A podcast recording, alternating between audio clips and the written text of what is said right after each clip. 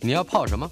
要泡茶、泡咖啡，可不要泡沫经济；要泡泡糖、泡泡澡，可不要梦想成泡影；要泡菜、泡饭、泡妞、泡书本，就不要政治人物跟咱们穷泡蘑菇。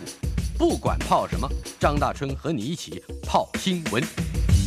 台北 FM 九八点一 News 九八九八新闻台娱乐轰趴，访问的是全民大剧团的监制陈怡静以及。我非常尊敬的演员汤志伟。我们今天的主题是仁爱路六号。Yes。哎，我我记得这个题目好像我们讨论过，对不对？讨论过，讨论过。那时候我们所有的创作作品都跟老师讨论过。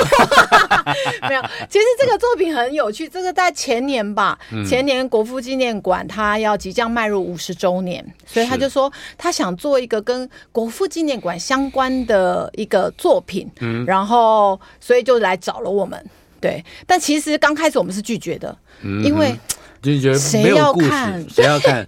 谁要看一个场馆的纪念五十周年？是不是听到就想说，呃，这有什么有趣的？可是，在我们开始做功课、开始翻他的资料以后，就发觉说，哎，其实国父纪念馆很有趣，它其实伴随着半个台北市的一起成长。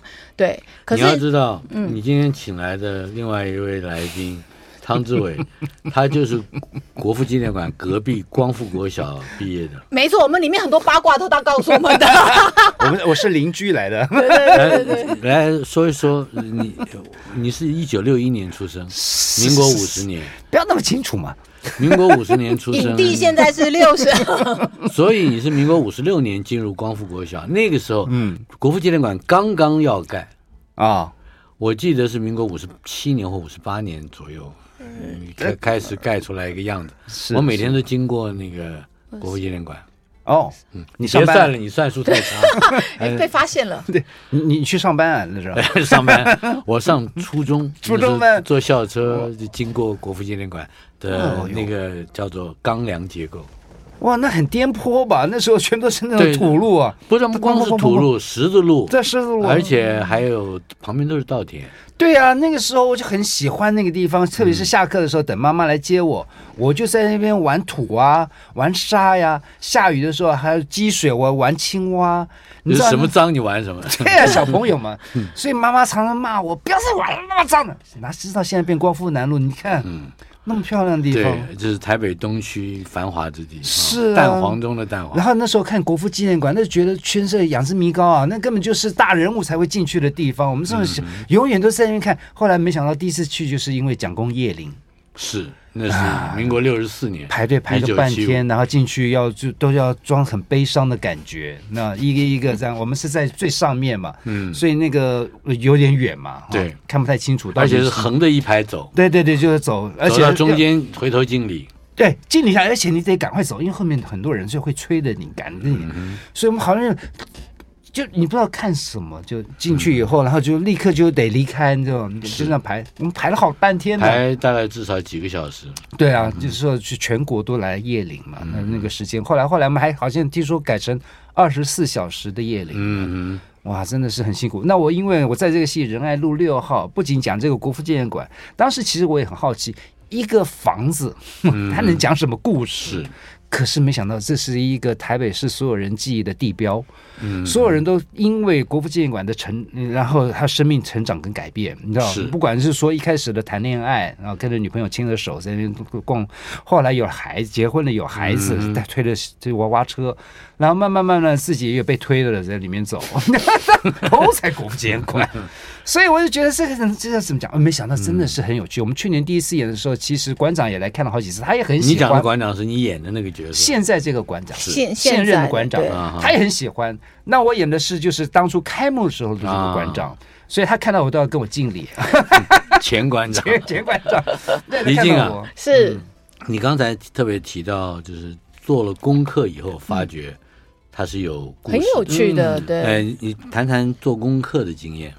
我们其实就访人访问了前面的五任的馆长，嗯，每一位馆长都没有访问全部，因为有些其实是不愿意接受，然后有的也走了。哦、那反而我们访问访问到第一任，然后、嗯、还保持的非常好，八十几岁、九十岁，然后精气神非常好。然后他的他那种馆长是很骄傲的，嗯，然后呢，他就说。当年我们能坐这个位置，是因为他从国外留学回来，有什么相关的历史背景，嗯、就是是一个读很多书的人。是，然后而且以前的国父纪念馆是跟故宫齐名，就是直接归总统府管的。是，所以所以他就说。哎，现在不如了，现在就一代不如一代，就是看现在的国父纪念馆，他就觉得说怎么会沦落到变成这样子？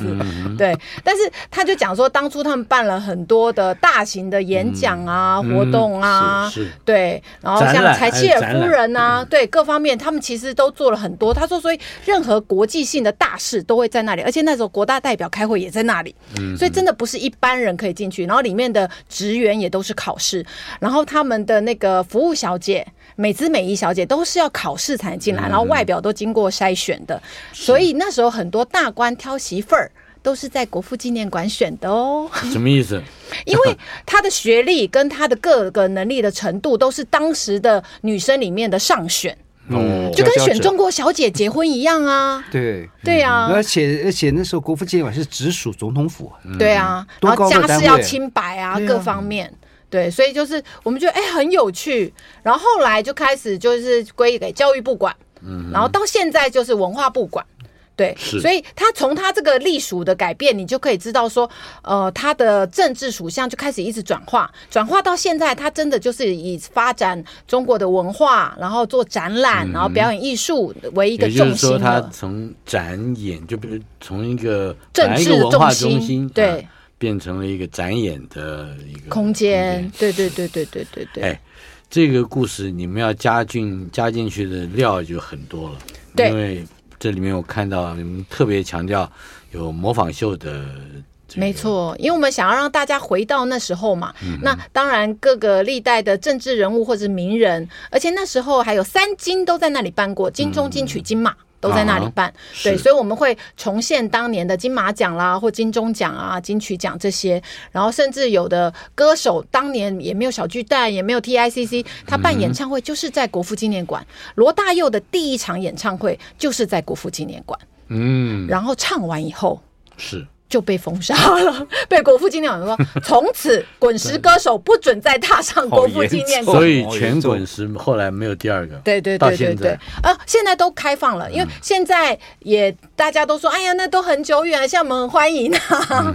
对对对对，现在态度跟那个都不都不一样了啦。在整个戏剧里面都应该有一个叙事嘛，哈。对。那叙事的话就会牵涉到它有个基本的主轴。是是。这个故事的的设计如何？哎，对了，嗯，这个汤宝，你既然是馆长，嗯，应该要从你的这个角度来看一看这个叙事的主轴。其实我们应该都是画到小人物如何看大世界。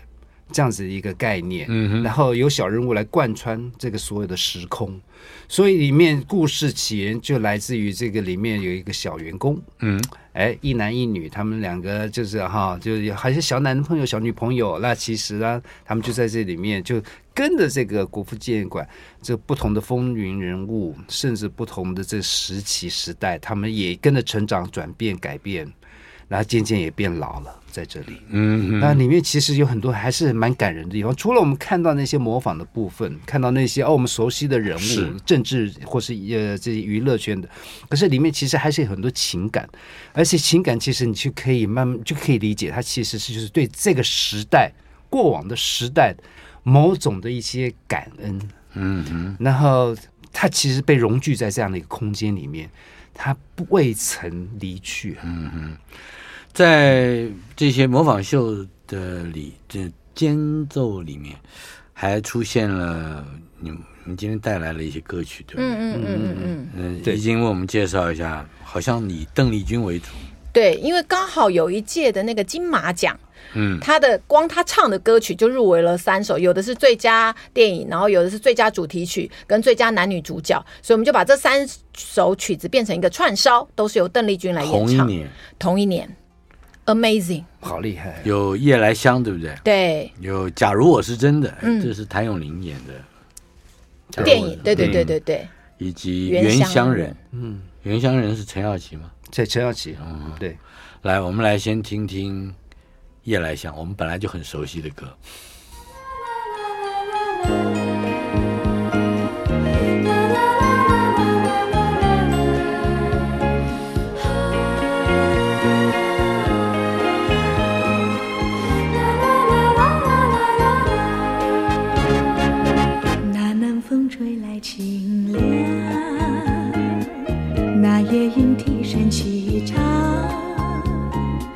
月下的花儿都入梦，只有那夜来香吐露着芬芳。我爱这夜色茫茫，也爱这夜莺歌唱，更爱那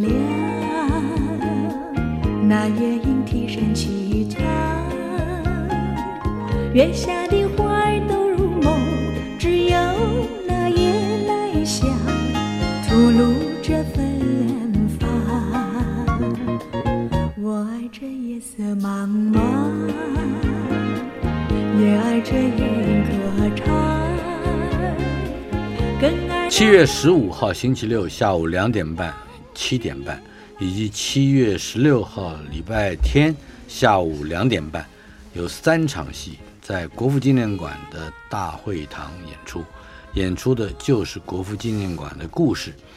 仁爱路六号，您现在听到的是邓丽君的《夜来香》。邓丽君的歌最迷人的一个特点就是，无论她唱哪一句歌词，她连子音，也就是滋、呲、丝、支、吃、诗，或者是鸡、七、西、咯、科、呵，嗯，都清楚的不得了。哎。你你们找了邓丽君本人来唱？我们很想，但你知道不可能。但我们找了就是两岸三地最红的模仿邓丽君的张静云老师来演唱。张呃也是模仿秀的，他曾经是模仿秀红的，嗯、那现在已经是红到也是可以自己开演唱会了，啊厉害！对，独立成家业了。嗯，对对对对对。然后，因为他整个人的气质跟邓丽君也好像，嗯、就是讲话也慢慢的，是是是走路也慢慢，就很美，很有气质。嗯、然后我们特别给他定制，当当年邓丽君穿的那个旗袍，穿上身简直就是就是邓丽君。对。所以大家听她唱歌都很享受，嗯，对，在整个戏里面模仿的，当然模仿李敖的唐宗盛，嗯、模仿郭台铭的郭子乾，那这个都不意外。Yes，可是还有模仿崔苔菁的，对，嗯、我们的英英。是不是够辣？康英英，康英英，对对对，老师一定要来看，超辣的，好好看哦。嗯，不晓得崔彩杏会不会来看？哎，我们问问看。谈一谈康康英英，是他在模仿。呃。模仿，我觉得在这个戏里面呢，是他比较对他来讲，反而是比较简单的了。嗯，因为你知道，英英又会跳舞，又会唱歌嘛，然后所以穿高跟鞋跳舞根本对他来说不是难事。是。可是呢，在这个戏里面，他这次是担纲我们的女主角。嗯，也就是要跟戏里面的那个呃男性员工谈恋爱走一辈子的那个女性员工，然后我觉得因为里面很多感情戏，包括就是说呃怎么面对她的爱情，然后怎么面对家庭，以及最后这个丈夫的离别，那这个还还有这一类的那么进进入生活，啊。对对对对对，所以变成是他在诠释这整个过程里面，对他来说这是比较困难的，因为不能再靠搞笑来出彩，然后所以他很羡慕郭哥啊、崇哥啊，每天都说我想演你那个，因为他这个要挖心掏肺的。但是我觉得，呃，英英其实本来就是个善良的孩子，然后所以他只是不愿意严肃的对待自己的生命。那在这个过程里面，我觉得他有慢慢被磨出来，然后演完以后，他也真的能够听到男生的真情告白，然后就会跟着哭。那我就觉得，哎，这个其实很棒，然后很像就是你觉得。觉得你生命中陪伴你的人没有什么重要，天天在一起不觉得重要。嗯、可是当你失去的那一刻，你你最后得到的是什么？你能够在什么时候的时候想起他？嗯，对，我觉得这个很棒。呃，有一些演员啊，这个比如像陈大天，嗯，或者是廖晓彤，是陈志伟，就不不像郭子乾或者是汤志伟这样那么让人那么熟悉了。谈谈他们的表现。好，呃，大天这一次也一样会模仿，他会模仿罗大佑，还会模仿蔡琴。啊，这两个很难很难有一个人来模仿。但是就是大天会模仿，然后在不同的桥段里面，然后。大天其实很厉害，他会先抓住那个演唱者的那个唱腔，嗯，然后再去诠释，所以我觉得呃很有趣。然后在戏里面他也会演一其他一般的角色，那这个都是他有。然后另外就是小童，小童演的呢，哎、小童，对对对对对，小童模仿的只有那个主持人，嗯，叫做金马奖的主持人，金马奖主持人。嗯萧芳芳，肖芳芳，对对对对，模仿肖，他也学好久，因为他一直看那个影片，但你知道以前的影片就是。很不清楚了，对，然后努力，但造型上面我们有帮他胜出，然后再来就是他在戏里面演，就是呃刚刚讲的英英跟少奇下一代的公务人员的心态，跟下一代的公务人员怎么被上一代，仁爱路六号，但是是新的世代的，没错，怎么交接转转成嘛？因为其实我们要讲说，这五十年来总不可能一个人从头做到尾，这中间发生过很多的事情，那怎么样一代传一代，一代传一代，能够让这个场馆正常的运营？嗯、对，所以他们在。戏里面也有在讲这个部分。那另外的话，陈志伟老师这一次因为那个他本来是模仿蒋经国先生的，在我们戏里面是，但因为他这一次那个身体状况不好，所以我们已经找了另外一个演员。嗯，因为对陈志伟老师也是以模仿蒋经国，那你大家想说奇怪，怎么突然跑出一个蒋经国呢？其实我们要讲的是刚刚讲到蒋公叶林的那一段。是，那其实。我觉得像我们这个时代，并没有参加到那个那一段，也没来得及。哎，没来得及哦。呃，对，虽然出生了，但还没来得及。但是，呃，对于我们来讲，就是蒋公真的是一个好好遥远的人。但是我们。我们在戏里安排了一个是在叶灵之前，就是要决定大体的位置放在哪里的时候，嗯、这个蒋经国啊，这都是有真实故事的，我们编的，这是那时候的背景。对，然后、嗯、对，蒋经国总要先来看一下说，说他要怎么放他爸爸，那这一段路怎么走。嗯，没有征得本人同意就是了。对对对对对对对。但是呢，就但我觉得很正常啊，就跟我们现在，如果万一对我们需要做这件事情的时候，我也觉得，所以那段情感对我们来说反而是很真的。嗯嗯。那你也没有看到他大哭，你也不会看到他下跪，但是你就知道说，当一个面对这么强权的父亲，他怎么办？嗯哼。但他还是走了。是。嗯嗯。呃，志伟啊，是。呃，有有在你的身边的这出戏的其他演员，都有一些像刚才我们提到的模仿秀，是是是是，他他他他们是很积极而华丽的表演，你一向都是比较沉稳。我我其实我也我本其实本来也有那个模仿的部分，我那本来模仿那个罗大佑，后来呢，因为那个大天进来了。那因为他角色其实不多，就把这个角色就哦就交给他来处理，我就省了一点事儿。可是呢，我其实还有模仿另外一个角色，而且我排了很久。你把模仿谁？Pavarotti。而且呢，那个是在中场休息前的最后一个画面，就是我面对的那个观众唱 Pavarotti，所以我是背对的观众。嗯，因为我们模拟背景是观众席，是，所以我是面面背向的观众，现场的观众。然后呢，当场正好有闹场的状态，所以就变成被打断。然后我就模仿 Pavarotti 唱那个《公主彻夜未眠》呢。哎，我练了很久呢。你有半分钟的时间，我们现在来一下。life 不是不是，不 不不不不，要这样。老师现在没有音乐，我怎么能清唱？哎呦我卡巴洛蒂的哦你小看了我们的气质，你小看。你还有二十二，不是，后来我没有唱成，嗯，对 对为什么对对对，为什么呢为？什么你说？话怎么大喘气儿？，对，为没有唱成。后来是因为他们查考历史了，发现 Pavarotti 没有在国父纪念馆唱歌过，哦，对，他是在国家剧院错了，对对对对，所以我就编剧的时候写，我还练个半天，跟真的一样，，sorry，就把我取消了。你怎么练？还是我们把它拍成花絮好了。怎么怎么练的？怎么？我们稍后片刻马上回来。今天进行的单元娱乐轰趴，访问的是我的老朋友，嗯，全民大剧团的陈一静以及演员唐志伟。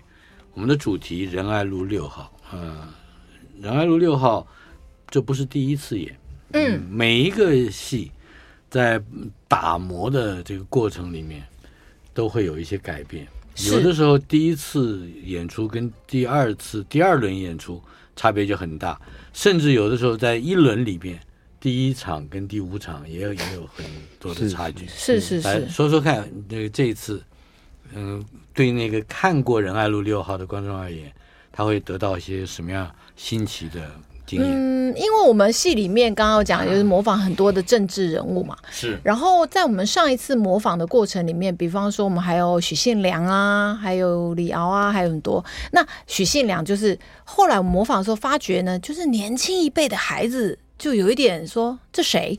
哦，有距离了。对，现在年轻人我觉得好夸张哦。不认识许信良没有关系，他只要认识他外甥蔡诗平就可以了。啊 OK，然后所以我们就在想说，一方面是我们还是不能脱离我们的剧情嘛，然后另外一方面是呃，刚好因为今到明年年初又是总统大选，所以最近的政治新闻在没有 Me Too 之前其实还蛮热的，哦，就是几个候选人嘛，就是赖清德啊、侯友谊啊、郭台铭啊，跟还有谁啊？哦，个柯批柯批对对对，然后所以本来我们的戏在调整的时候就想说，哎，那我们应该因为国父纪念馆当年是政治重镇，但是现在当然不是，但我们就希望说，哎，把这次会竞选的这四位，我们都会放进戏里面了。嗯，听起来还不不太刺激，跟最近的新闻比起来不太刺激。哦，不不不不不不，最近的新闻，我想都是曾经的过往旧事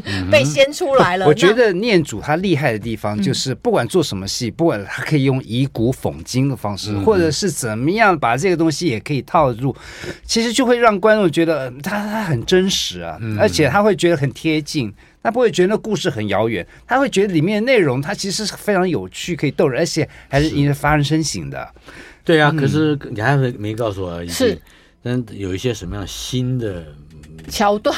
新的桥段。没有新的桥段，我觉得诶，我们擅长的也就是会依照当时最流行的话题，然后会写一个让观众在场内就会直接有感觉说，对，现在就是此时此刻，对。那我觉得当初我们做这个戏，其实真没有想到他会加演，嗯，因为就是一个管庆嘛，哈，就是去年 你馆庆对对对对对，然后就没想到演出以后口碑超好，嗯所有人都叫我们加油，因为当年也只有演三场，然后再加上因为那时候公部门也是邀请了很多贵宾来，所以其实一般的观众看到的不多。然后结果口碑超好以后呢，然后甚至有我们的死忠粉丝，啊哈，他说。原来你们做一般戏剧戏剧这么好看，我们你可以先不要做音乐剧吗？专门做这种的。我在想说，他的前那个话的前半段 似乎是重点，对，然后我们就想说，那你看过我们什么音乐剧呢？哎，其实他都看过哦，就是包含最新的同学会啊，然后后来或者是什么呃大师兄，对，大师兄接体员都看过，然后他觉得仁爱路超好看，嗯，然后他我说那如果让你选呢？他说那我应该会先选仁爱路吧。我想说真的假的？嗯哼，对，所以我们就觉得说，原来这个戏的生命力，嗯跟我们想的不一样。对，然后呃，包含比方佩佩佩霞姐的老公来看，也是说他觉得太好了。那当然，我觉得因为他看的过程里面，也从他年轻时代，他想国父纪念馆是一个高不可攀的样子，嗯到现在真的大家手牵手就可以进去散步，就完全是两回事了。有一个故事是让我很着迷的，我不知道你们是不是还保留着，那就是呃清洁的工人要爬到嗯嗯国国父铜像。铜像，嗯，才发现那个国父铜像很巨大，是是是而且很光滑。是。呃谈谈那个故事。呃，因为那个很夸张，就是国父铜像其实五层楼高，在含含下面的底座，它总共五层楼高。对，然后它那时候的插法呢，他们就是古时候没有搭音架。就是用 AT，AT 上去以后，先上他的坐台，再用坐台上面再搭 AT，再上他的大腿，然后就徒手攀爬到他的头顶。不要乱摸，哎、啊，就徒手攀爬到他的头顶，然后开始慢慢擦下来。嗯然后我们真的有看到那个历史的照片，你真的觉得他是有练过轻功吗？嗯，然后到后来非常危险，太危险了，而且实际上擦这个铜像，如果我们查的史料没有错，是真的有出过人命的。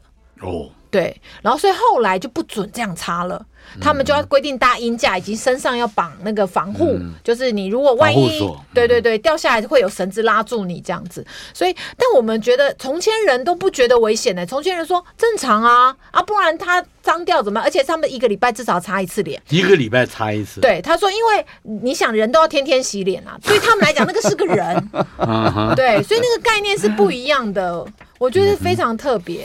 然后以前里面包含里面的清洁员工啊，或者是里面的职员，对国父或者对国父遗嘱都有一种向往大同世界的那个美好，嗯，然后身为里面的员工而骄傲。我觉得这个好有趣，是是我们现在的孩子无法不要说孩子了，现在大部分的这个无法理解。呃无法理解。嗯，来，我们来听一听，还是邓丽君，《假如我是真的》。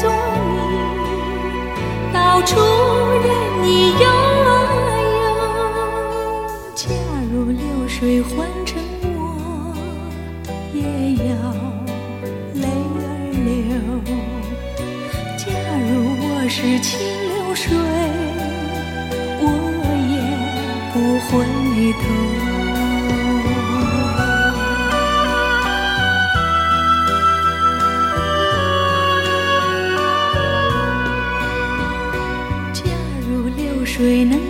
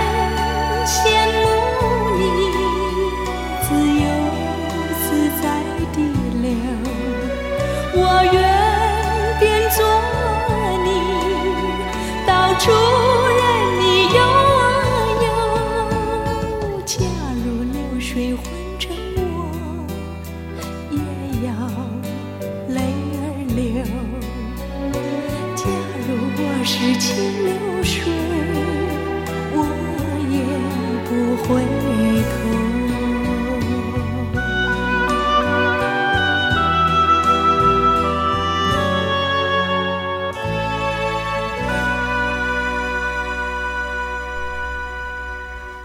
七月十五号星期六下午两点半和七点半，以及七月十六号星期天下午两点半，加起来一共三场，这三场演出是国父纪念馆的大会堂演出，剧名就是我们今天介绍的仁爱路六号。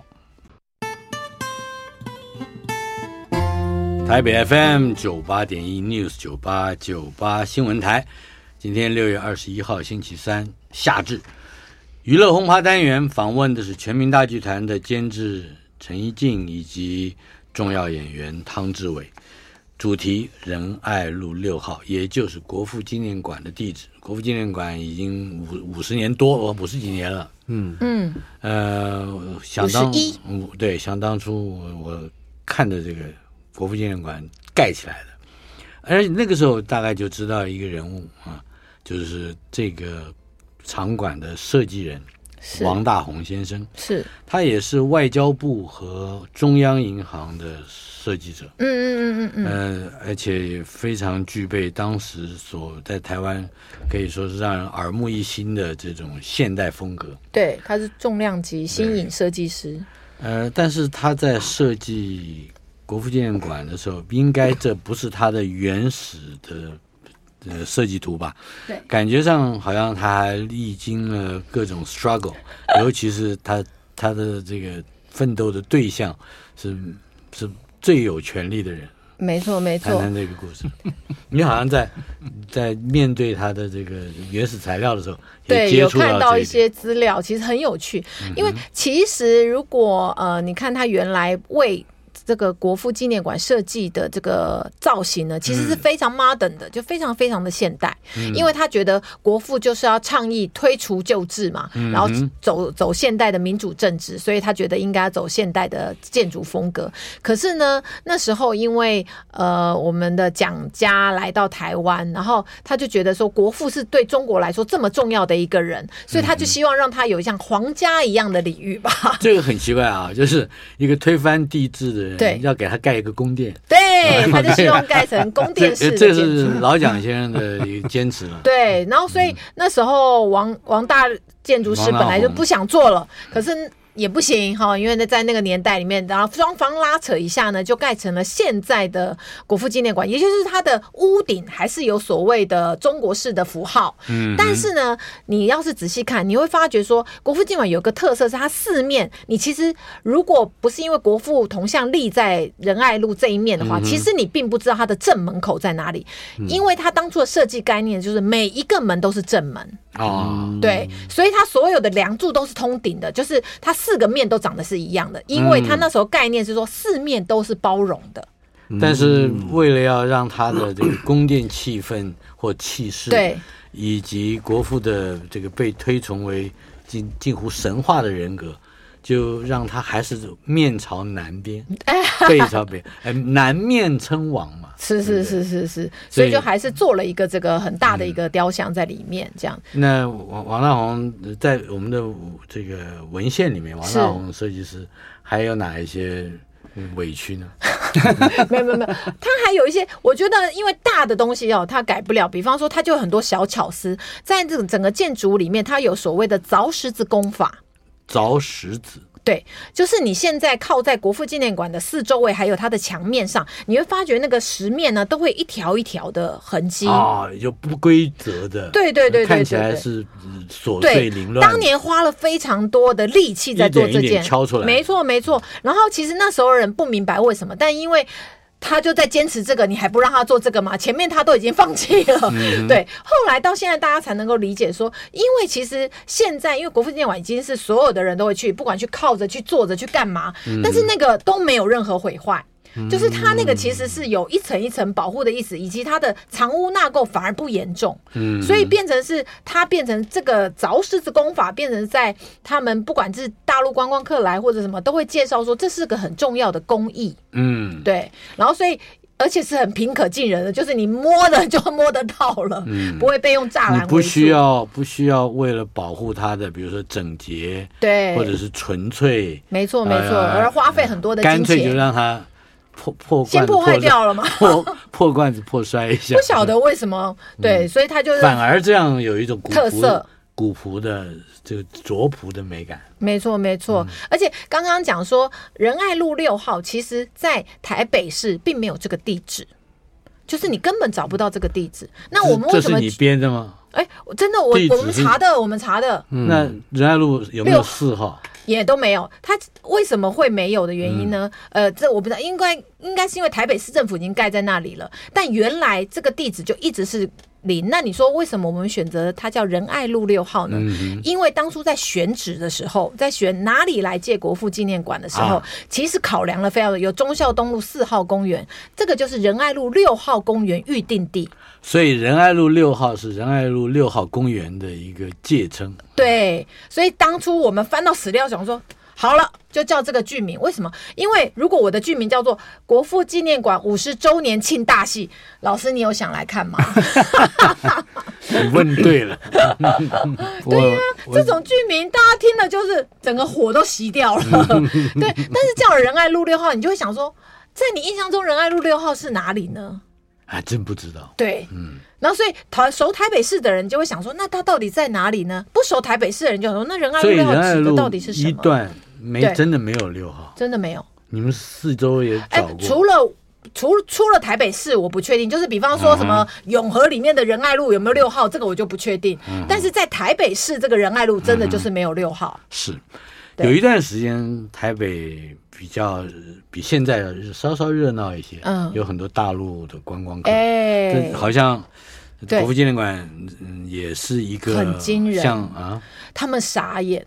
当第一次开放大陆观光客的时候，大家想说会中的一定是故宫嘛，好，这是一定要去的嘛。嗯、结果没有想到呢，最多最多人来的居然是国父纪念馆。原因是什么？原因是什么？一个是它很靠近一零一，再一个是国父是两岸共同的，嗯、就是对符号，哎，他没有没有真，就是不用去中正纪念堂还会有一点问题，但是如果来国父纪念馆没有问题，然后再加上他不要钱。这个很重要，这个很重要。哈，他同时来这个景点可以拍到两个景点，嗯，对，所以他们很爱。背面还可以拍到一零一，对，很近嘛。没错，没错，所以他们很爱来这里。然后，而且这个国父纪念馆是，其实全世界有非常多的国父纪念馆。我们后来查资料，在什么檀香山呐，然后什么北极呀，就是都有哎，北极也有，对。所以他们以前就是在还没有那个疫情的时代的时候，他们其实每隔几年会有所有的国父纪念馆的一个大会，然后可能今年在马来西亚办，哪一年在香港办，然后在欧洲办，就是其实全世界有非常非常多的国父纪念馆，而全世界最大的国父纪念馆就是在台湾。反正就是全世界各地的国父都到了，对，国父的馆长，就是他的守门员都会到了，对对对对对，所以这个也很有趣，也是我们那时候在写的时候，所以在国父纪念馆的员工里面，就比较老一辈的就会觉得说，唉，就是对他们来讲荣景不在，然后每天可能要招待这些观光客，然后观光客那时候来的时候，我不知道大家有没有印象，有一个新闻闹得很大，因为观光客来不要钱，然后第一个就是下游览车就干嘛？尿尿，嗯就是 洗手间是一个很重要的事情。嗯、可是当初国父纪念馆是为了盖给国大代表这些，他的洗手间间数其实是非常的少，所以常常造成洗手间大排长龙。嗯，然后呢，其中有一任馆长就因为这样子下台。哦，这个没编到剧里面。哎、欸，我们有，我们曾经有写过，后来那个现任馆长告诉我们说。不太好。稍后片刻，我们要听听《原乡人》，嗯，这个邓丽君的歌。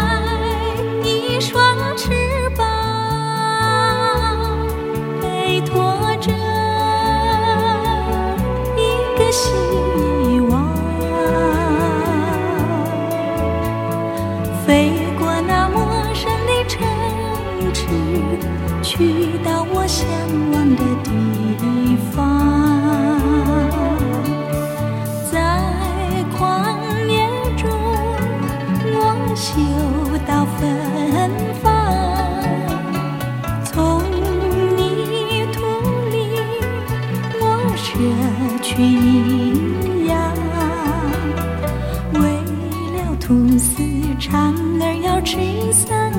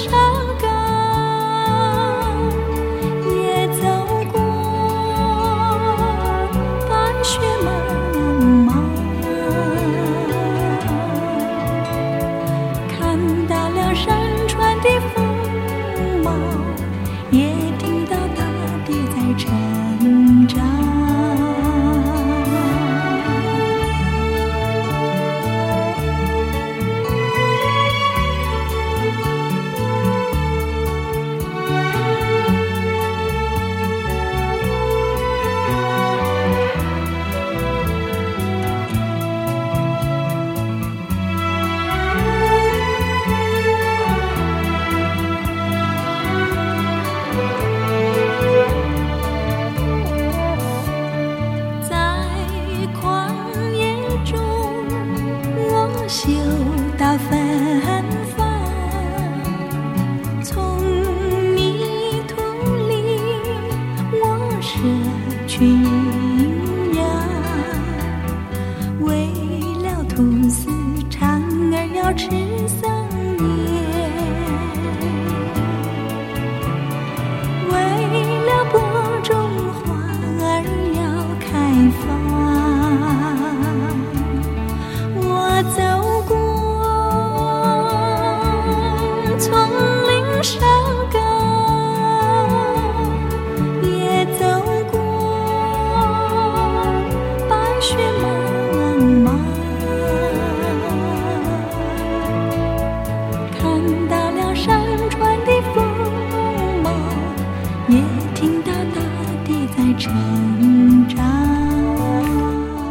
月十五号星期六下午两点半和七点半，以及七月十六号星期天下午两点半，在国父纪念馆大会堂要演出仁爱路六号，仁爱路的六号公园啊，也就是国父纪念馆的限制。